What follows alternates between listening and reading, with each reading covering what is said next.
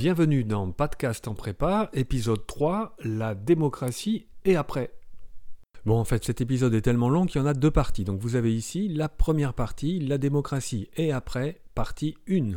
On peut partir de ce constat, la démocratie n'est jamais un régime donné d'avance. Ça n'est jamais le point de départ et dans quelques instants on va voir une vision dynamique des différents régimes politiques et il est frappant que la démocratie n'est jamais un donné que les philosophes qui ont réfléchi à l'état de nature ne l'aient pas trouvé à l'origine, ça peut s'interpréter de deux manières. Soit que la démocratie est une dégradation, le temps passant, le régime se dégrade, soit que la démocratie est un progrès, qu'elle relève même d'un achèvement.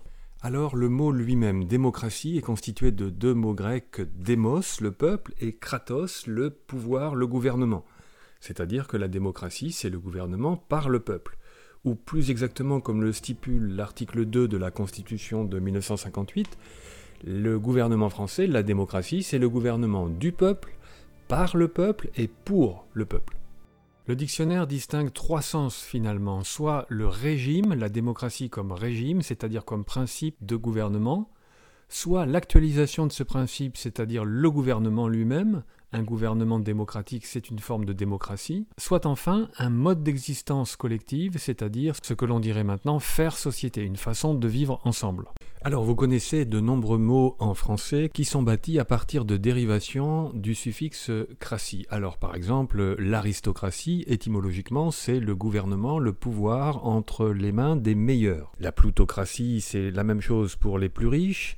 Plus grave, la kleptocratie, le pouvoir entre, les mains des voleurs. La théocratie, c'est donc un régime dont la légitimité est fondée sur Dieu. Les adversaires de l'Union européenne ont inventé le néologisme d'eurocratie. Et l'on n'oubliera pas la phallocratie, terme tombé en désuétude mais courant dans le combat féministe des années 70 du pouvoir entre les mains du patriarcat des hommes exercés sur les femmes considérées comme inférieures. Nous faisons la grève euh, du travail euh, domestique euh, parce qu'il est réservé aux femmes, qui n'est pas payé, qui n'est pas reconnu et qu'il est obligatoire. Alors si la démocratie n'est jamais une donnée de base, historiquement, elle figure pourtant pour l'Occident dans un passé révolu et un passé mythique qui est la démocratie athénienne du 5e siècle avant Jésus-Christ. Les révolutionnaires ont un rapport ambivalent à la mémoire et au passé, ils veulent renverser tout en retournant dans un passé mythique, et cette démocratie athénienne a joué un rôle capital, en particulier au XVIIIe siècle, aussi bien avant la Révolution pour les philosophes des Lumières que pendant la Révolution et après. Première chose, ce modèle de démocratie directe ne s'appliquait pas à tous les habitants, et il faut bien retenir que ni les femmes, ni les esclaves, ni les métèques, c'est-à-dire les Grecs mais venant d'une autre ville, ni les étrangers ne pouvaient participer au vote.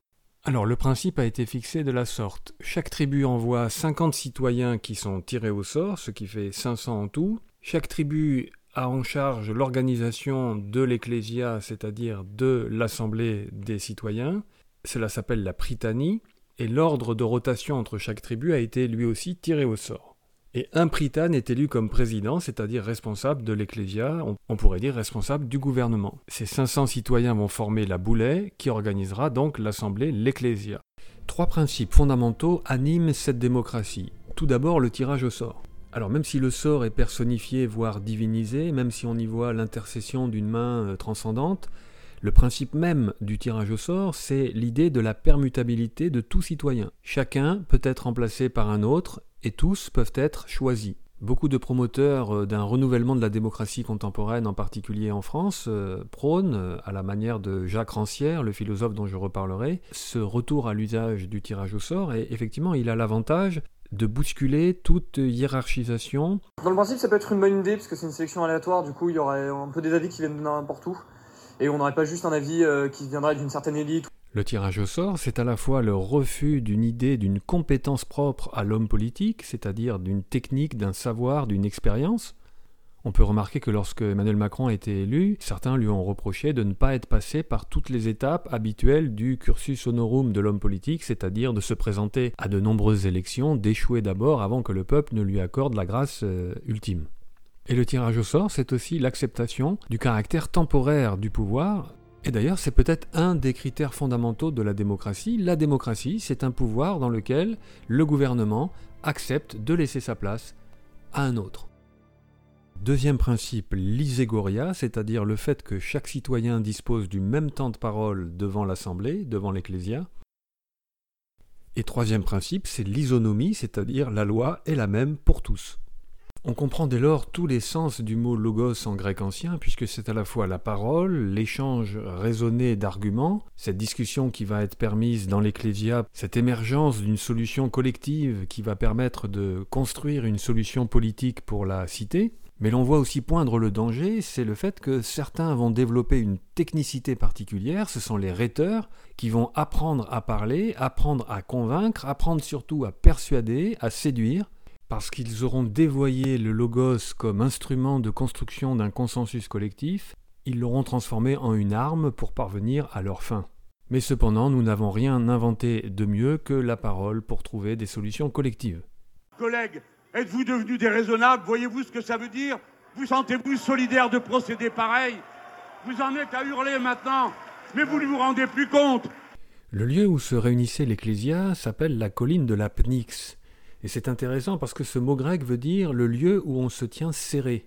C'est donc l'image d'une foule de ces 500 citoyens compacts, mais ça s'oppose totalement à l'oclos, comme on le verra au prochain épisode, c'est-à-dire la foule négative, la masse d'individus épars qui fragmentent la communauté, mais au contraire, 500 fois un citoyen autonome qui se laisse guider par la raison grâce au logos. Il existe aussi l'ailier, le tribunal où siègent les citoyens de différentes classes sociales. Ce sont donc des juges qui vont être tirés au sort. Ils sont 6000. Et tout cela va faire la matière de la satire féroce des cavaliers, de la parodie amusée de celle qui siège à l'Ecclésia, car c'est le titre original en grec de la seconde comédie d'Aristophane que nous avons au programme.